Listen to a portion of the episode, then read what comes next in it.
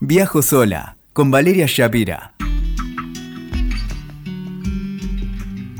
Hola, hola, hola, bienvenido, bienvenida, bienvenide, dicen algunos. Yo todavía no estoy en el lenguaje inclusivo, pero por las dudas lo planteamos de esa manera también. Bienvenidos al podcast de Viajo Sola, este lugar de encuentro para todos los viajeros en solitario y también los que aman viajar en compañía, ¿por qué no?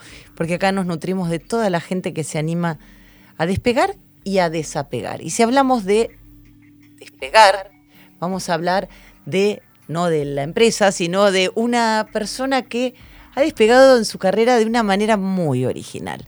Se la conocía primero por una careta. Eso fue lo que la popularizó, pero en realidad ella es mucho más que eso. Así que vamos a darle la bienvenida a la señora Floxy. Mucho gusto, Floxy, encantada. Hola, vale, ¿cómo estás? Y a la señora Natalia Carcavalo que me va a acompañar en esta travesía. Un honor, compañera. Un placer. Floxy, ¿cómo es tu nombre? Mi nombre es Florencia. Eh, María Sí. Florencia, en realidad. ¿Y el apellido? No, el apellido no lo No digo. lo no, decís. no, todavía tengo algunas Ay, cositas la, de mujer, paranoia. sos la mujer de los enigmas. Exacto. Sí, sos enigmática, ¿no? Es para poner, conservar un poco el misterio porque mucha gente me reclamaba que eh, extraña la careta, que, que, bueno, no, no te saques la careta, va a ser como enterarme que Papá Noel son No mis existe. padres y, y, bueno, una cuestión de, de presiones que, que me hacen los seguidores, pero bueno, nada, eh, un poco para mantener un poquito el misterio. ¿Quién es Florencia? Contanos, este, de, digamos, ¿de dónde saliste hasta llegar a este puerto? Mira, la verdad siempre me gustó viajar desde muy chiquita. Tuve mi primer viaje a los cinco años. Sí. Eh, mi primer viaje en avión, me acuerdo que tenía un- una mosca en el café con leche, no sé por qué tengo ese recuerdo. Tu primer viaje en Sí, avión, bastante en Bari, frustrante. A Río, me acuerdo. Este, no, pero estuvo bueno. También me perdí en el aeropuerto de Río por un minuto, empecé a ¿Estabas con llorar. tus papás? Sí, sí, sí, con mis, con mis papás y mis hermanas. Y bueno, a partir de ahí es como que eh, me acuerdo en la pileta del hotel había nenes que hablaban otros idiomas, como que empecé a llamar la atención el hecho de que, bueno, no estamos solos en este mundo, no somos el ombligo del mundo, hay otras culturas, otras, ya de chiquita. Y, y bueno, a medida que fui creciendo, eh, tuve una experiencia en, en mi quinto año, que tuve la posibilidad de, de viajar de intercambio a Estados Unidos por un mes, gracias a mi colegio, que tuvo un, un intercambio con un colegio de Estados Unidos. Y estuve viviendo un mes en la casa de una familia con ocho hermanos en Wow. St. Louis, en Missouri. Encima ahí- Saint Louis. Sí, sí, o sea, no, no era en una ciu- ciudad bastante bien Conservadora. conservadora, sí.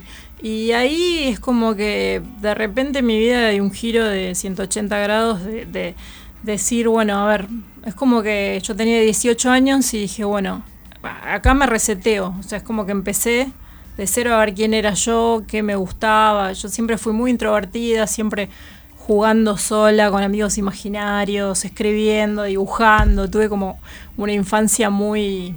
Pero tenés hermanos. Tengo dos hermanas, pero me llevan eh, 10 y 11 años. Entonces, cuando yo era chiquita, ellos, ellas estaban en la Estaban en otra, adolescencia claro. y están en otra. Me dejaban anotados los juegos para, para jugar cuando se iban. Bueno, jugaba la periodista, jugaba la maestra, jugaba... Claro, y yo iba tachando ¿Cómo y jugaba. marca, no? Sí, a mí me eh, pienso lo que está contando y me acuerdo de una frase que uno dice siempre tan sola y tan acompañada, ¿no? Totalmente. Porque el mundo interno y toda la creatividad y el contacto con lo que vos decís que son amigos imaginarios y demás, bueno, también te enriquece de otra forma. Totalmente, sí, sí, yo me la pasaba dibujando y escribiendo cuando era chica, me encantaba. Y bueno, es un poco lo que soy hoy, eh, hoy en día, pero es como que tenía mucho mundo interno que no podía exteriorizar. Y a partir de ese viaje, como, viste, cuando uno viaja que tiene esa sensación que vos no tenés información del otro y el otro tampoco tiene información tuya. Entonces tenés la posibilidad de resetearte y de ser quien, quien sos sin prejuicios, sin mirada ajena, porque en definitiva es como que inclusive tenés la posibilidad de, de reconstruirte o de empezar de cero.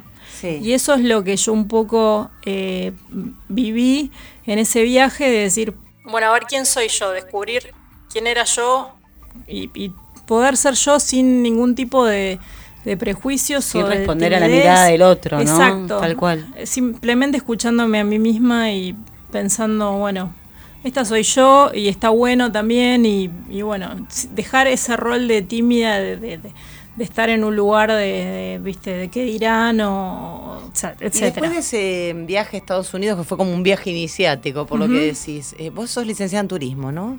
Yo sí, yo soy técnica en turismo, técnica en turismo. eh, estudié comunicación social, no terminé la carrera. Ah, mira, esa parte no la dejé a los tenía. cuatro años, eh, hice la más de la mitad de la carrera.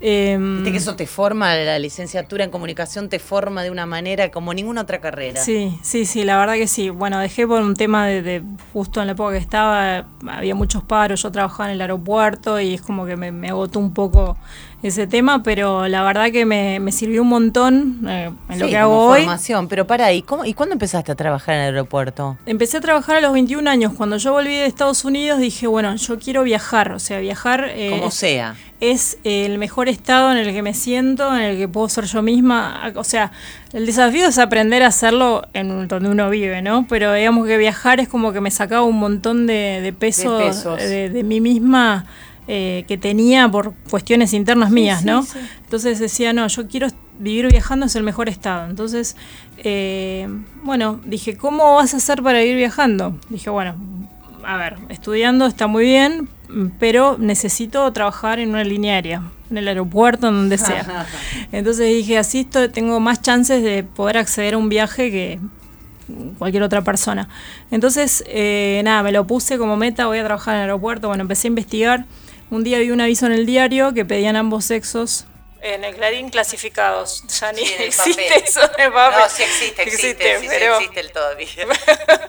y este mm, y bueno, era para trabajar en, en seguridad de una compañía aérea americana, en la cual me acuerdo que para la entrevista eh, me citaron en el Claridge. Vino un señor, todo parecía Sherlock Holmes, todo contrajeado, qué sé yo, con un polígrafo. ¿Te acuerdas del polígrafo de Chiche Helblum? Que El te ponía la las sopapitas sí, en la verdad. sí. ¿Para qué servía eso? Bueno, te ponían una máquina de la verdad, como ibas a trabajar para seguridad de una compañía americana, tenías que pasar la entrevista con un polígrafo. Para ver si mentías o no. Claro, y te, te preguntaban tipo, no sé, ¿es usted terrorista? De, ¿Consume Wow. drogas? Eh, Espectacular. y yo tipo dije, wow, qué flash todo esto. O sea, fui una hizo del diario y terminé con sopapitas Claro. sobre un té yankee en el Sí, Claridge. sí, sí, de Era como muy Pero bizarro dispuesta todo. a todo por ir a cumplir Obvio, tal obvio. cual. Y ahí éramos como 30, quedamos 6 nada más. O sea, yo fui como super zen, dije, bueno, no, porque también los nervios te pueden traicionar, ¿no? Claro.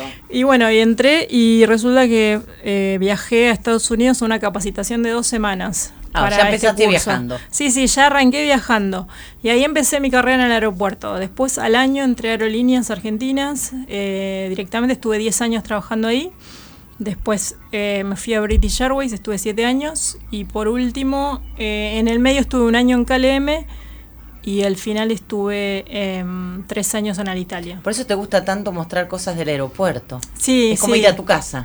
Eh, el aeropuerto, vos pensás que estuve 20 años trabajando en Ezeiza, eh, es como mi segundo hogar. Pasé muchas horas de mi vida Claro. ahí y po- es un lugar donde me siento como en casa. ¿Y cómo empieza la historia? Porque en realidad es como un poco injusto decir que te catapultó la careta. Pero, porque es como, viste, como el tipo que dice, che, qué bueno, tenés un programa de televisión. No, sí, pero boludo, hace 30 años que estoy laburando de esto. Pero es lo mismo en tu caso, ¿no? Es como Floxy la de la careta. Vos me estás contando que hay 20 años de aeropuerto detrás.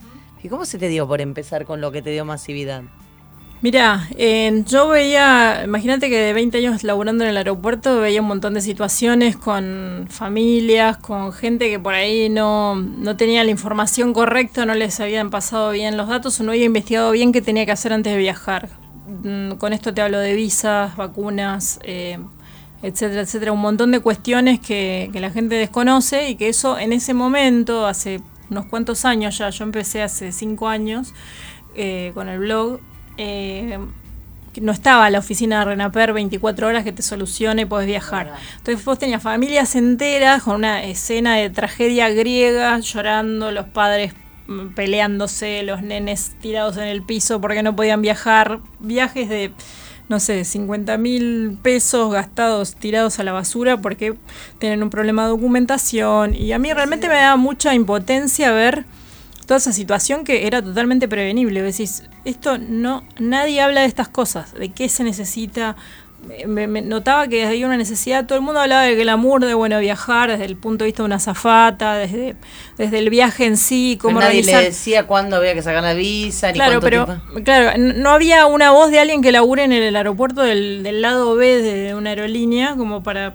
hablar de las cosas importantes que, que bueno, que, que uno necesita saber antes de viajar. Entonces empecé a escribir un blog un poco inspirado en, en Sid Chandler, que bueno, él es mi amigo y, y lo reencontré después de muchos años. Nos habíamos conocido por ICQ, una Me antigüedad. contó, me contó, me contó Chandler que se conocieron por ICQ, sí. pero yo le pregunté si estaban de Levante, me dijo que no. No, no, por favor. Me dijo que no era eh, que no era el chat de Levante, que era No, solo no, para no. estar en contacto. No, nosotros Son grandes amigos. los dos, sí, claro, de más de 40 los Sí, dos. sí, en el 99 fue eso. este, yo igual sí medio estaba de Levante, pero no fue con el caso de él. No con Chandler. Pero no, nosotros nos hicimos amigos y, y aparte él como empezó a viajar, lo, lo veía en el aeropuerto y yo trabajando. De hecho tenemos una foto hace un montón este, con los lunares de aerolíneas, eh, muy, muy cómico. Pero bueno, yo no sabía lo que era el mundo del blog de viajes y, y- y empecé a ver su blog y él me empezó a decir, y yo le digo, che, ¿por qué no escribís sobre tal cosa? Porque la verdad que hace falta, la gente no sabe, no tiene información. Un día me, me invitó a escribir eh, en su blog una nota. Y llegó un tiempo y dije, pará, pero ¿por qué yo no abro mi blog? Total, hoy con WordPress es bastante Claro. fácil. Y así empecé a escribir. Pero lo hacía con, un- con un placer porque eso, eh, digamos que el blog concentraba un poco todo lo que, mis conocimientos de comunicación social, de turismo, de diseño audiovisual que también estudié y fotografía que también estudié. Como Ahí que todo en un solo todo lugar. tú, claro. Y era como mi, mi cable a tierra. Entonces yo escribía y me quedaba hasta las, no sé, 4 de la mañana, por ahí me levantaba a las 7 para ir a trabajar y me encantaba. O sea, lo hacía con un placer Es, absoluto. es interesante como después de todos estos recorridos y viajes iniciáticos y demás, como pudiste tomar todas las partes tuyas y sintetizarlas como una, en una nueva personalidad, en un nuevo yo integrado, porque también los viajes se tratan a veces de hacer ese camino del héroe, ¿no? Tal De cual. ir en la búsqueda. Y me parece que me animaría a decir que tuvo tanta repercusión y crecimiento porque pusiste todo lo que sabes y lo que sos a disposición de la ayuda a los demás, ¿no?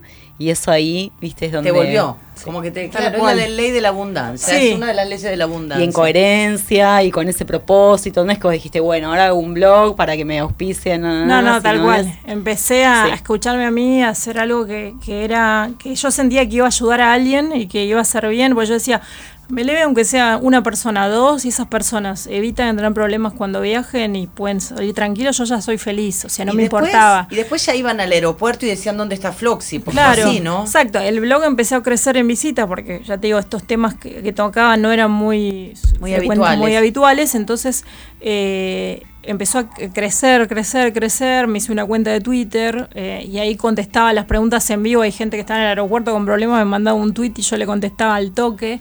Eh, y claro, empezó a pasar que la gente empezó a ir a Ezeiza y empezó a buscarme. Y de hecho, si yo no estaba, la gente no sabía dónde trabajaba. Iban al, al stand de informe de Aeropuerto 2000 a preguntar dónde trabajaba yo. sí. Y la gente del aeropuerto tampoco sabía dónde trabajaba yo, porque yo tenía como, solamente mis compañeros sabían. Claro. Es más, cuando llegó el momento después que me saqué la careta, hay muchos colegas de otras aerolíneas, no te puedo creer que eras vos. O sea, se enteraron después de cinco Pero años. para la careta era para la foto. Claro, ¿qué pasó? Como yo estaba trabajando en el aeropuerto, decía esto como un hobby, como algo que me, que me gustaba mucho, em, yo no quería comprometer mi trabajo en el aeropuerto. Porque eh, en ese momento trabajaba en British y había políticas de uso de redes sociales bastante estrictas. Entonces yo no podía estar en el aeropuerto diciendo dónde trabajaba, comprometiendo mi trabajo. O sea, mi trabajo era mi medio de vida y no quería arriesgarlo. Entonces dije, bueno, ¿qué voy a hacer? Un personaje misterioso. Entonces elegí como Nick Floxy, que era mi nick de ICQ precisamente, Igual igual, que que, Chandler, Chandler. claro. Este, y, em, y elegí el avatar, como avatar, la, la cara de una azafata de Panam. ¿Por qué Panam? Porque para mí, eh, trabajando en aviación, que amo la aviación, veo un avión y me emociono, así como también veo un perro y me emociono, pero veo, veo un avión y me emociono también. Este, la era de la aviación más fantástica creo que fue la, la era de Panam, que fue líder en, y cuando viajar era otra experiencia que era súper especial. Ahora también lo es, pero en ese momento era como, wow, es como decir... Era, ah, no era para todo el mundo poder viajar. Sí, tal cual. Y, o sea, y- viajaba poca gente. Mm, era sí, sí. pero o bueno. sea, ahora está buenísimo que todos, todos podemos viajar, este, pero me gustaba el concepto El- de sí, hospitalidad. lo, lo mítico, lo, lo Eh, sí. sí, ese glamour que tenía retro eh, eh, me encanta, entonces elegí eh, la cara de una zafata de Panam. Y como me empezaron a, como el blog cada vez crecía más y me empezaron a contactar de entes de turismo, de, de, mm, de hoteles, de destinos, para invitarme a viajes de prensa, que ya empezaron, empezaban a, a mezclar un poco los, peri- los periodistas de, de medios gráficos con bloggers y todo, y un poco se, se armaba un poco la goma entre los periodistas tradicionales que no Claro. entendían muy bien qué hacía ¿Qué estaba pasando? ¿Qué estaba pasando? Y cómo vos tenías tu audiencia sin la necesidad de ese medio que te legitimaba. Y vos Claro, eras- y, y- encima, y encima abrir la cartera, sacar una careta, no entendían nada, porque claro, ¿qué hace dije, esta acá? ¿qué, ha- qué hace esta? No entendían nada. Después, eh, hasta que entrábamos en confianza, eh, cuando entrábamos en confianza todo bien y terminamos todos abrazados, pero al principio, la resistencia. al principio había como resistencia. Sí, la Este, desvalorización a, bueno, ella es un blog, sí, pero vos Claro. sabés qué blog y por qué y cómo. Bueno, eso pasa siempre con los mundos en competencia, ¿no? La sí. amenaza del que hace lo nuevo. Sí, pero bueno, eh, yo siempre lo que lo que pienso es que hay que adaptarse a los cambios, así como yo me fui adaptando a los cambios, creo que en realidad no tienen que tener miedo aquellos que trabajaron mucho en, en lo que es los medios tradicionales, sino Hay lugar para todo. hay lugar para todos y aparte es, es una oportunidad para reinventarse y para hacer nuevas cosas, ¿no? Creo que hay lugar para todos y simplemente en vez de estar con miedo y pensar es una amenaza, decir, ah, bueno, para, por ahí ¿Cómo puedo crecer? cómo con puedo lo que veo? crecer con lo que veo, qué puedo agarrar yo de bueno de esto o qué puedo, por qué camino puedo probar algo nuevo yo. Creo que son oportunidades más que ver como amenazas o miedos o algo, ¿no? Pero bueno, hasta que en ese momento, imagínate, hace cinco años era como raro, igual yo me mataba de risa, pero claro, es como que, como yo tenía que salir en las fotos, digo, si no salí en las fotos no vine, digo, bueno, ¿qué hago? Entonces imprimí la careta en tamaño escala real, entonces me la llevaba en la cartera y cada vez que había que sacar una foto grupal o algo, yo sal- con salía careta. con la careta. Y yo lo que quiero saber es cuándo dejaste, cuándo te sacaste la careta.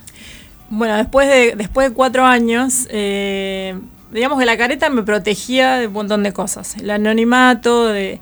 De, De tus propios miedos. De, mis propios miedos, de un montón de cosas. Pues imagínate, las, las redes son súper crueles, vos lo sabés, pues estás en las redes.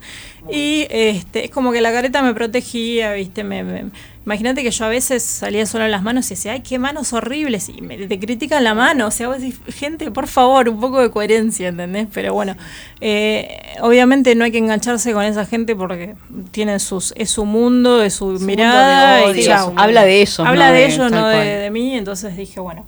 Entonces quería, pasaron cuatro años y, llegó un momento que me empecé a tener tanto, eh, digamos, tanta convocatoria, decir, eh, nada, tenía que via- viajar, tenía que escribir más, tenía que hacer un montón de cosas que eh, al lado de mi trabajo de ocho horas en un aeropuerto en el cual salía, tenía una hora de viaje y una hora de vuelta, estaba diez horas fuera de mi casa, después seguía con lo de blog y todo, terminó siendo pesado poder hacer las dos cosas porque cuando uno empieza a crecer cada vez tenés menos tiempo. Había que decidir este Exacto. soltar la seguridad. Sí, no, y aparte eh, yo, yo amo la aviación, no es que, no es que es eh, un trabajo que, que estaba di- a, a disgusto. A ver, eh, es, es como, es como mm, ¿Te yo- gustaba, yo me pero había creí- que elegir? Pará, Exacto. ¿No fue en Islandia que tomaste la decisión? Sí, en Islandia Ah, tomé la decisión. leí, sí. sí, sí, Ahí sí. vamos a Islandia a tomar decisiones, ¿vale? Bueno, ¿por qué no? Islandia es el, el lugar para tomar decisiones. Contá cómo, te- cómo Porque, pasó. Sí, fue. ahora me acordé. Yo eh, estaba con esto de, bueno, ¿qué hago? Voy a tener que tomar una decisión. Bueno, viajé a Islandia. Eh, fui a una convención de bloggers que eran un montón de bloggers de todo el mundo en Islandia. Para mí era una locura dije, voy. No es que me pagaron nada, me lo pagué yo. Fui, mm, tenías que pagar 200 euros y te daban cinco excursiones más un alquiler de auto. hermoso. Estaba buenísimo. Bueno, la cuestión es que ¿Qué pasa? En Islandia vos no tenés contaminación visual, contaminación, eh, estímulos de, de nada. Estás vos solo con la naturaleza. Estás vos solo en un camino desierto, nevado, con caballos eh, llenos, eh, con una peluca divina, este, con geysers, glaciares, eh, volcanes. estás vos sola en el medio de la nada con eso. Entonces es como que no te puedes hacer la boluda. Es como que estás ahí enfrente. Nada te distrae. Nada, es- nada te distraes. Vos y la mm, magnificencia de la naturaleza ahí entras en conciencia que somos tan chiquitos y, el mundo es tan grande y la naturaleza es tan maravillosa y vos decís, bueno, es como que es, como un encuentro cara a cara un poco con, con la naturaleza, con Dios, con todo. Es como que decís, wow, bueno, estoy acá parada. ¿Y ahora qué hago? como que, ¿qué está pasando? Yo iba manejando medio la ruta desierta y digo, o sea, yo amo hacer esto, amo. Y, y fue un viaje tan sentido que eh, al transmitirlo la gente, me, el feedback de la gente fue impresionante, es como que estaban recopados, porque yo estaba tan emocionada con todo lo que veía. Que eso se y la forma que la transmitía, que la gente estaba recopada. Y, y por ahí gente me decía, no, yo estoy enferma, ahora estoy pasando mal y tus historias me levantan y qué sé yo. Y me empecé a recibir un mensaje súper lindos que uno no dimensiona quién está del otro lado, cuál es el efecto que puedes causar en el otro. Entonces, en ese viaje recibí un montón de parte de la gente. Yo di un montón, pero recibí un montón. Y, y Eso dije, también era el universo, la vida respondiendo a la pregunta que te estabas haciendo, ¿no? Tal Pero cual. bueno, vos también lo pudiste ver y decir, bueno, Exacto, pero lo vi manejando en la ruta. Tengo una escena que está en mi Instagram que estoy manejando en la ruta nevada y dije, no, esto es lo que quiero hacer, quiero ir por esto. Entonces dije, voy a ir, voy a poner mi energía para que esto suceda, para dedicarme full time a, todo este proyecto que, que fui armando.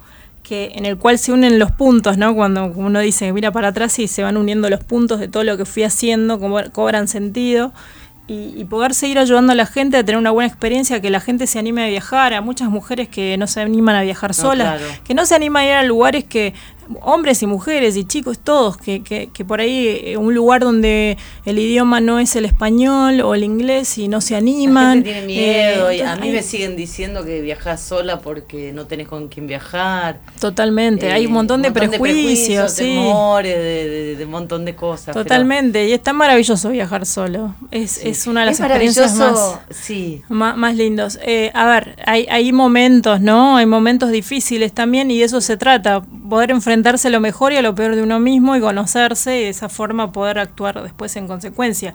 Pero bueno, ese viaje en Islandia me, me, me enfrentó con, con mí misma, decir, bueno, esta es como tu misión, eh, tenés que seguir por eso y...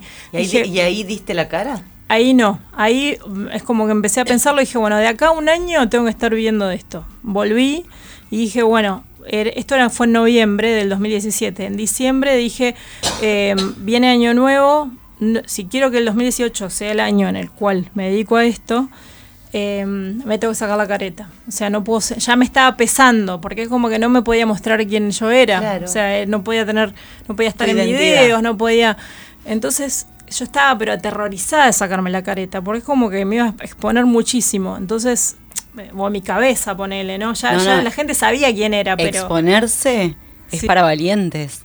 Porque vos además de mostrarte desnuda y sin máscara, diría yo, Sí. ¿no? Si esa máscara que te protege y te construye otra identidad, también uno se pone permeable a todas las proyecciones que los demás pueden hacer, no solo lo que vos Totalmente. decís. Dice Brené Brown, que es, un- no sé si la conoces. Sí. eh, bueno, Brené Brown, para la, la gente que nos escucha, es una autora, una conferencista estadounidense. Yo le choreé una frase que la uso en el unipersonal que dice: Dame el valor de salir a escena y dejarme ver.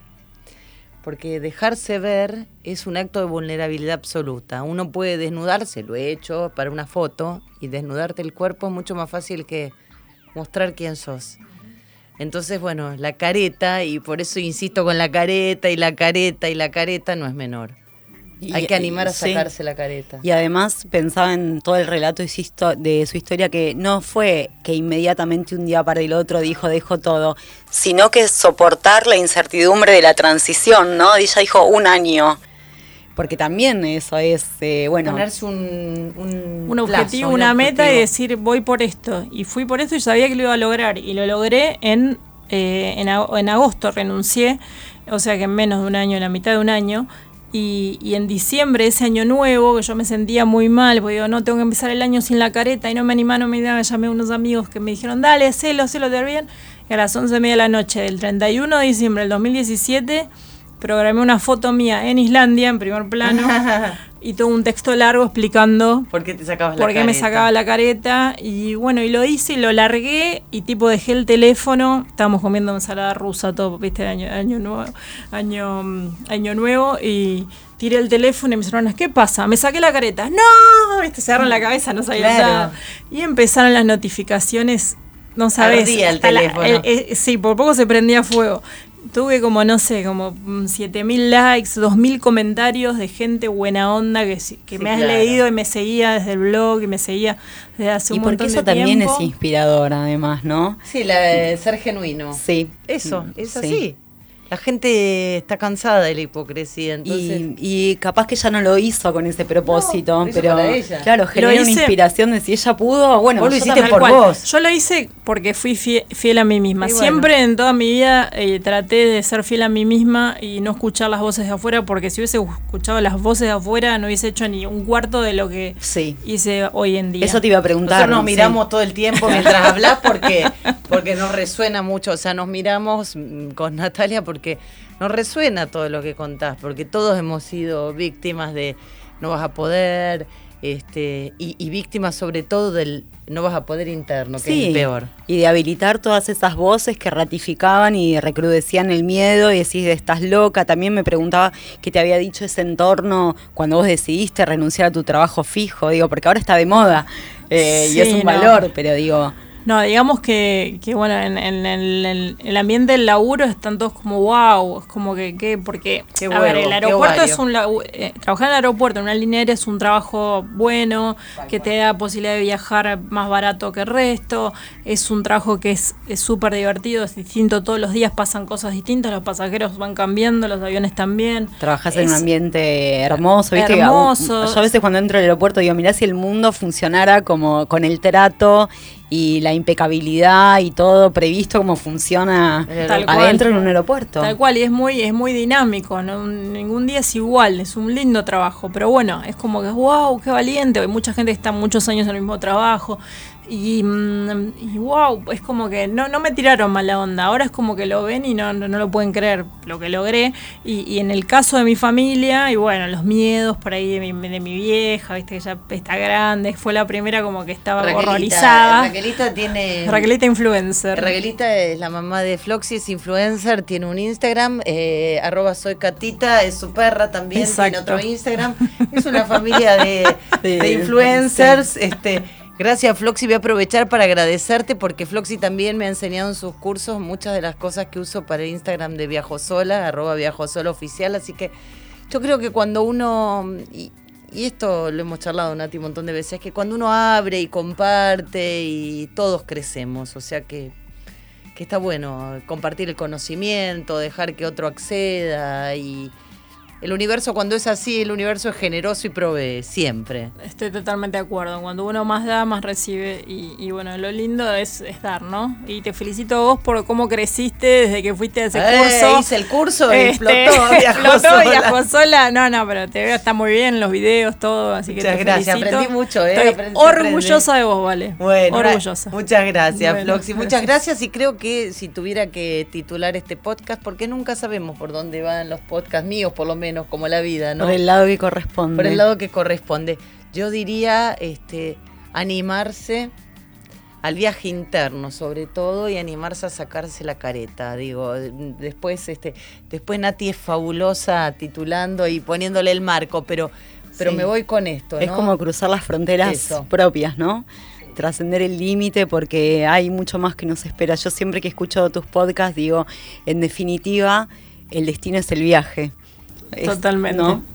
Sí. no, no hay un lugar donde llegar, estamos en permanente transición. Estamos en tránsito permanente. Totalmente. Gracias, Floxy, Florencia, gracias, gracias a sin ustedes. careta, y un beso a, a Raquelita y a Catita. Bueno, muchas gracias, gracias. Gracias.